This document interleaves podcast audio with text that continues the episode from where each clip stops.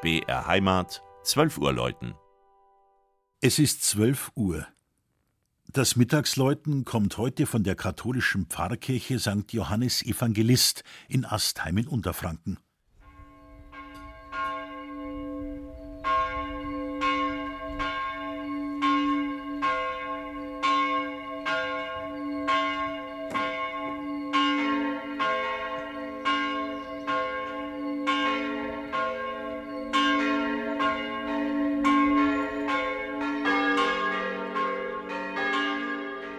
Wenn in Astheim, dem schönen Winzerdorf in der Mainschleife, die Glocken läuten, dann passiert etwas Besonderes.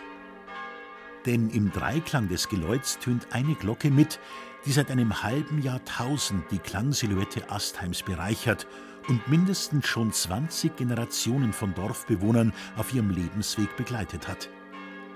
Die 1518 gegossene Dionysius-Glocke mit dem Schlagton B ist zwar unsigniert, kann aber eindeutig dem Schweinfurter Glockengießer Hans Zeitlos dem Älteren zugeschrieben werden. Die Astheimer haben den 500. Geburtstag ihrer Dionysiusglocke in allen Ehren gefeiert. Die Johanneskirche, deren gedrungenen Turm eine Flachkuppel krönt, ist neben dem ehemaligen Kartäuserkloster Marienbrück ein Wahrzeichen des Winzerdorfes und stammt aus dem frühen 16. Jahrhundert. Der Hochaltar mit den vier gedrehten Marmorsäulen ist gut 200 Jahre jünger, hat einen zweigeschossigen Tabernakelaufbau und anstelle eines Altargemäldes eine Kreuzigungsgruppe von 1789. Der Volksaltar wurde 1990 geweiht.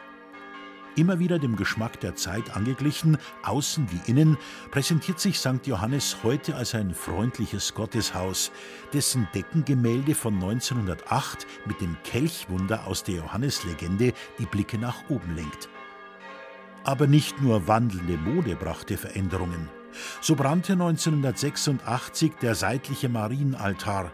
2003 machten die Schäden durch das Dreikönigshochwasser eine erneute Renovierung unausweichlich. Übrigens, mit einem Ast hat der Ortsname nichts zu tun. Vielmehr wurde das Dorf früher einmal Markt Ostheim genannt. Die Abwandlung des Ost zu Astheim geht wohl auf die Kartäusermönche zurück, die aus Frankreich kamen und nicht selten die Namen ihrer deutschen Dependancen der einfacheren Aussprache wegen einfach änderten.